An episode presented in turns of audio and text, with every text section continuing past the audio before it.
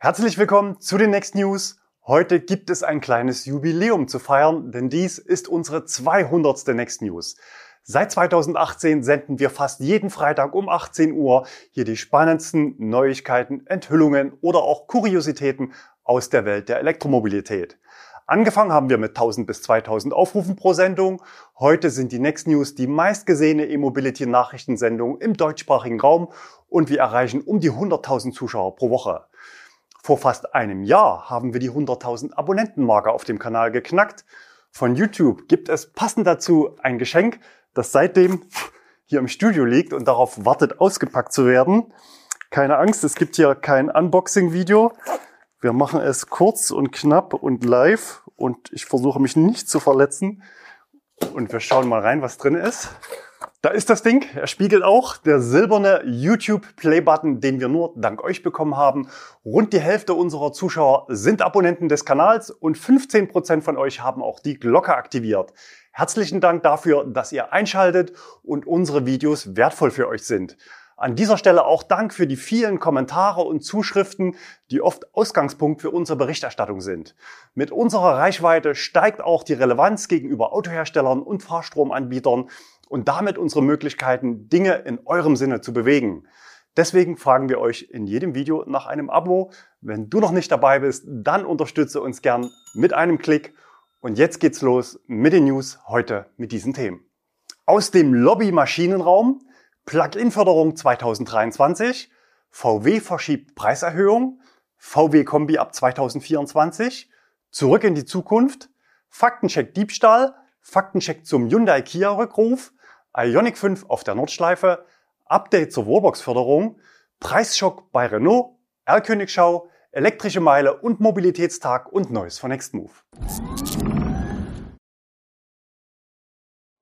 Aus dem Lobby-Maschinenraum. Wenn unsere News heute etwas später gestartet sind, dann liegt das daran, dass ich diese Woche zwei Tage in Berlin war und wir erst Freitagmittag aufzeichnen konnten. Ich war auf dem Kongress des Bundesverbandes der Energie- und Wasserwirtschaft, BDEW, also dem wichtigsten Lobbyverband der Energiewende. 1500 Teilnehmer hatten natürlich jede Menge Redebedarf zu den aktuellen Entwicklungen. Auf der Bühne auch Gastauftritte von Kanzler Scholz, den Ministern Habeck und Wissing sowie Oppositionsführer Merz. Zwei der Herren haben brav vorgelesen und zwei freigesprochen. Auch ich hatte einen Auftritt im Rahmen einer Podiumsdiskussion zur Elektromobilität. Hier ein paar Eindrücke und Kernbotschaften, die ich für mich mitgenommen habe. Der Fachkräftemangel gilt als besondere Herausforderung für die Energiewende, insbesondere für die Wärmewende im Gebäudebestand. Schon jetzt gibt es viele offene Stellen. Der geschätzte Bedarf liegt bei 250.000 Fachkräften. Aktuell liegt der Anteil der erneuerbaren Energien bei Strom bei ca. 50 Prozent, bei Wärme aber nur bei 15 Prozent. Und Wärme sind 60 Prozent unseres Energiebedarfs, also die größere Herausforderung als der Stromsektor. Besonders Wohnungsgenossenschaften stehen vor großen Herausforderungen, um die Warmmieten bezahlbar zu halten. Grüner Wasserstoff wird in großen Mengen benötigt für die Industrie und für die Wärmewende. Für Pkw spricht eigentlich niemand mehr über Wasserstoff, nur noch im Schwerlasttransport bei Schiffen und Flugzeugen. Der Import von Wasserstoff ist kompliziert und teuer. Wir müssen also erneuerbare Energien in Deutschland erzeugen, so viel wie irgendwie möglich. Langfristige Prognosen zu Preisen und Bedarfen sind nahezu unmöglich. Das traut sich keiner. Trotzdem ist ein Schnellstart nötig. Die Branche scheint startklar für den Wandel und wünscht sich schnelle gesetzliche Rahmenbedingungen. Gasnetze müssen wasserstofftauglich sein. Viele Leitungen sind das heute schon. H2-Ready ist das Stichwort. Versorgungssicherheit mit Gas war und ist aktuell wichtiger als ein Embargo bei diesem Energieträger. Das Wirtschaftsministerium startet in Kürze eine Energiesparkampagne und fordert alle auf, diesen Ansatz zu teilen. Politisch verordnet wird es nicht funktionieren, so zumindest der Minister. Beim Bau öffentlicher Ladeinfrastruktur gibt es einen Fördermittelstau. Die Verfahren sind langwierig und bürokratisch. Viele große Anbieter wie NBW investieren derzeit sogar ohne Förderung in Ladesäulen.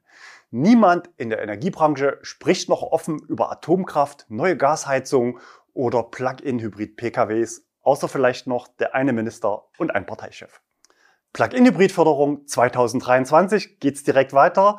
Zuletzt sah es ja so aus, als wenn die staatliche Förderung für Plug-in-Hybride zum Ende dieses Jahres auslaufen wird, so zumindest der Entwurf des grün geführten Wirtschaftsministers. Massiver Gegenwind kam zuletzt von den beiden Koalitionspartnern. Laut Medienberichten haben sich aber jetzt zumindest Wirtschaftsminister Robert Habeck und Verkehrsminister Volker Wissing auf diese Regelung verständigt, fehlt nur noch die SPD. Laut einem Bericht des Tagesspiegels sitzt aber Bundeskanzler Scholz noch nicht mit im Boot. Er würde die Kaufprämie gerne noch zwei bis drei Jahre beibehalten. Zwei gegen ein, aber noch ist noch nichts entschieden. Sehr wahrscheinlich zeichnet sich aber ein Deal ab, denn es gibt ja nicht nur den Kaufanreiz Umweltbonus aus dem Steuertopf. Denkbar ist also ein Wegfall des Umweltbonus für Plug-in-Hybride und im Gegenzug eine Beibehaltung der Begünstigung in der Dienstwagenbesteuerung, also die sogenannte 0,5% Regel und damit 50% Rabatt auf den normalen Steuersatz. Der Deal könnte noch weitergehen, denn im Koalitionsvertrag war ja eigentlich eine Kopplung an einen nachgewiesenen elektrischen Fahranteil von 50% beschlossen. Diese Nachweisführung wäre aber komplex und bürokratisch und wird sehr wahrscheinlich nicht umgesetzt. Aus unserer Sicht bliebe der stärkere von beiden Förderanreizen für diese Gruppe von Fahrzeugen somit bestehen. Zwar nicht für alle nutzbar, aber aktuell werden 70 Prozent der neuen Plug-in-Hybride gewerblich zugelassen. Der Großteil sind Luxusmodelle und SUVs, die unter realen Bedingungen vier bis fünfmal so viel Treibstoff verbrauchen wie angegeben. VW verschiebt Preiserhöhungen. Letzte Woche hatten wir für den 1. Juni eine Preiserhöhung bei VW angekündigt, aber es gibt nochmal Aufschub. VW intern hieß es dazu am Mittwoch, bitte beachten Sie, dass die Preisanpassung aufgrund von technischen Verzögerungen vom 1. Juni auf den 8. Juni verschoben ist. Klingt irgendwie nach Softwareproblemen. Das Gute daran, interessierte Kunden kennen jetzt schon die neuen Preise und können bis Dienstag noch zu alten Konditionen bestellen. Ab Mittwoch gelten dann die neuen Preise. Für die Modelle ID3, 4 und 5 geht es dann in der Basis um 1100 bis 1420 Euro nach oben. Das sind circa 3%. Auch einige Ausstattungspakete werden im Preis angehoben. Hier könnten die Zuschläge noch etwas höher ausfallen. Insgesamt muss man die Aufschläge aber als ausgesprochen moderat bezeichnen. Vor dem Hintergrund der aktuellen Inflationsrate ist es doch wohl eher eine Preissenkung. Für Kunden, die sich für den ID3 interessieren, aber zuletzt eine Absage von ihrem Händler bekommen hatten, lohnt sich eine erneute Anfrage. Hintergrund ist eine Anhebung der internen Bestellquoten für das Modell. VW Kombi ab 2024. Viele unserer Zuschauer werden mit den am Markt verfügbaren Karosserieformen für E-Autos nicht warm und wünschen sich einen vollelektrischen Kombi. Der MG5 ist der wohl erste Vertreter. Wir hatten über das Auto mehrfach in den News berichtet. Bereits 2019 hatte Volkswagen die Konzeptstudie ID Space Vision vorgestellt und für 2022 in Aussicht gestellt. Laut Automotorsportrecherchen steht nun zumindest der Name für den Elektropassat fest. Volkswagen hat den Namen VW ID7 Tourer beim Europäischen Patentamt schützen lassen. Die Namensreihe ID1 bis ID9 wurde bereits vor geraumer Zeit geschützt. Mutmaßlich 2023 soll die Limousine als ID7 auf den Markt kommen, ein Jahr später dann der ID7 Tourer. Das Auto soll im Werk in Emden produziert werden, also dort, wo seit vielen Jahrzehnten der Passat vom Band läuft. Die Eckdaten der Studie dürften so manchen ansprechen.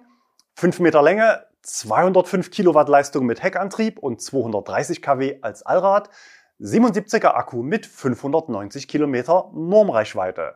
Kombis spielen weltweit eigentlich keine richtige Rolle mehr und werden auch hierzulande zunehmend von SUVs verdrängt. Wir sind gespannt, ob er wirklich schon 2024 kommt und ob er sich preislich neben ID4 und 5 platziert oder über diesen Modellen.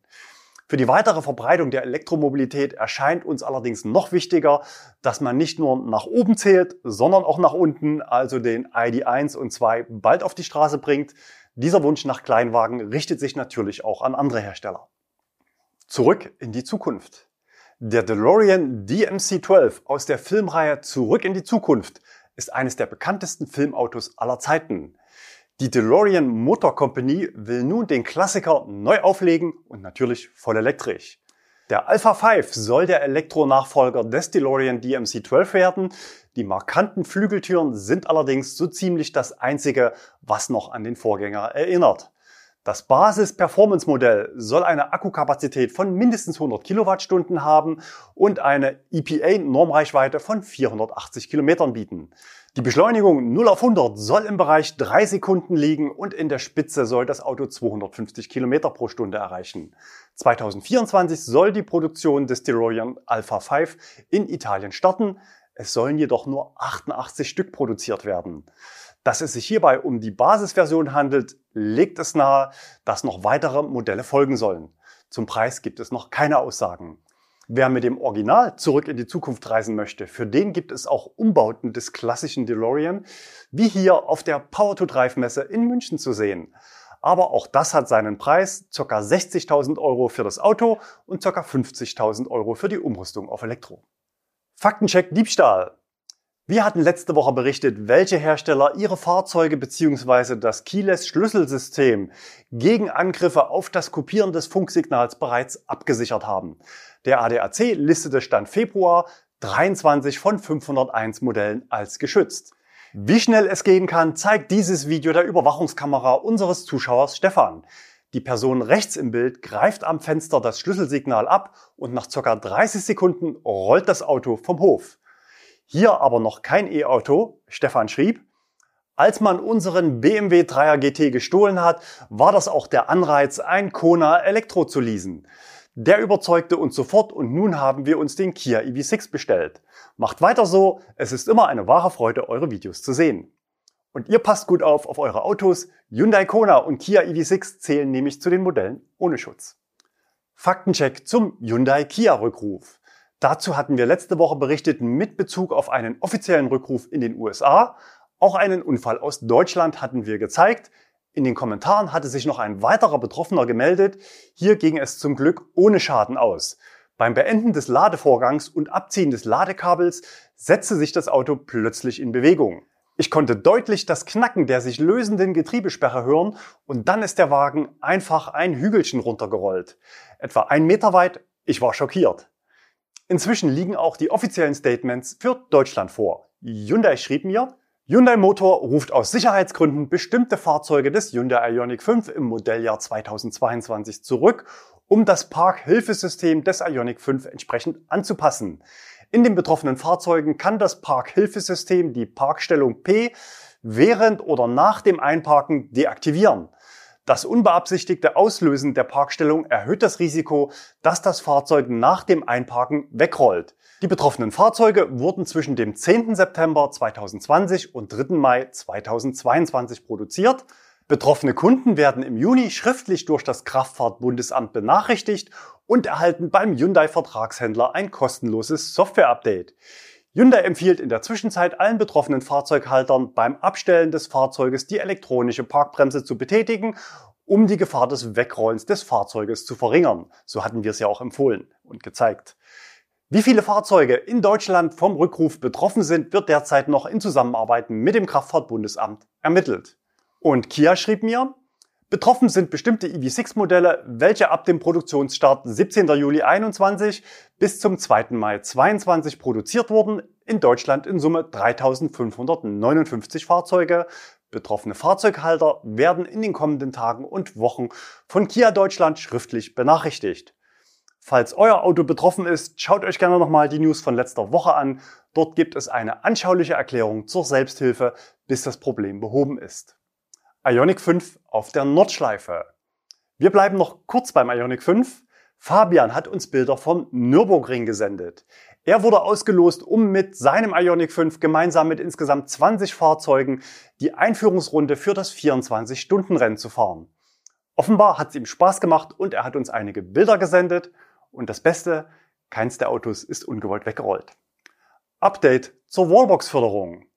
Viele unserer Zuschauer warten auf das Comeback der Wallbox-Förderung für Privatkunden. Vom November 2020 bis Oktober 2021 wurden durch die Kreditanstalt für Wiederaufbau KfW privat genutzte Ladestationen gefördert.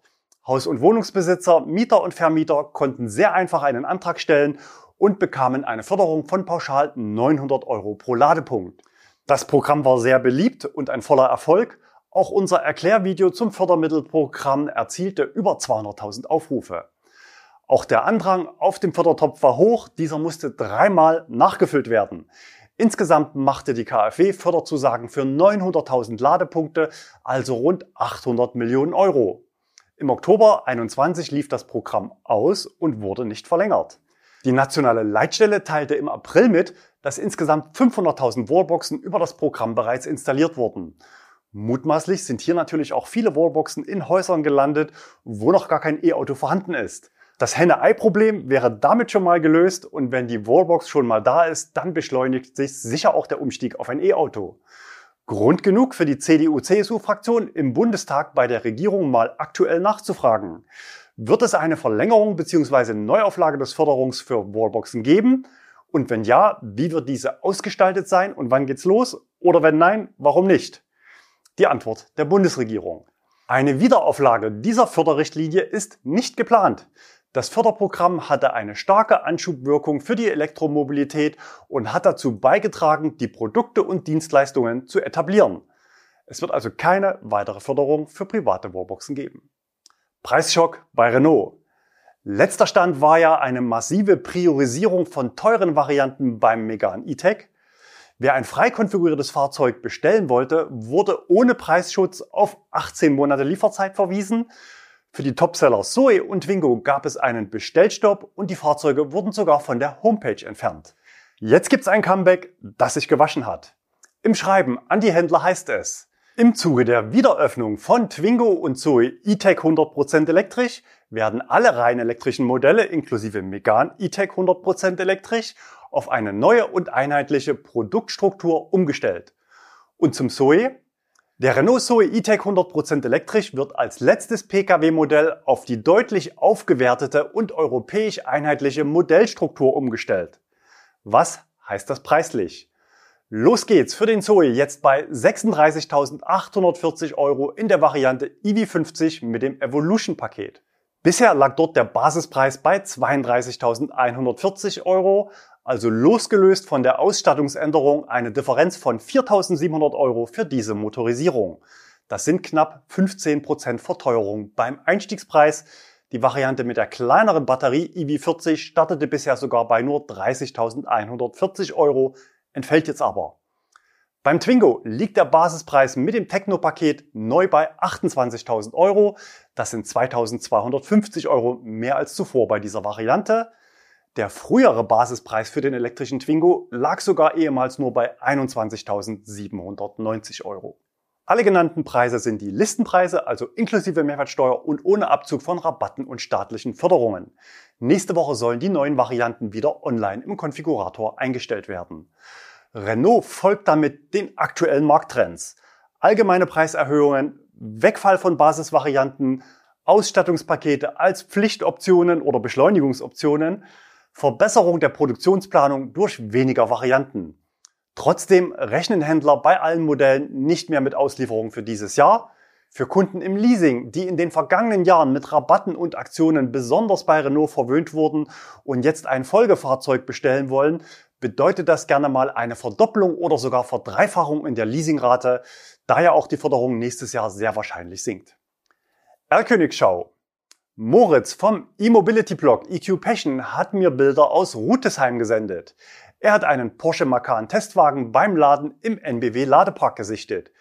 Gut getarnt mit Fake-Endrohren und einem Aufkleber, der einen Kühlergrill vorgaukelt.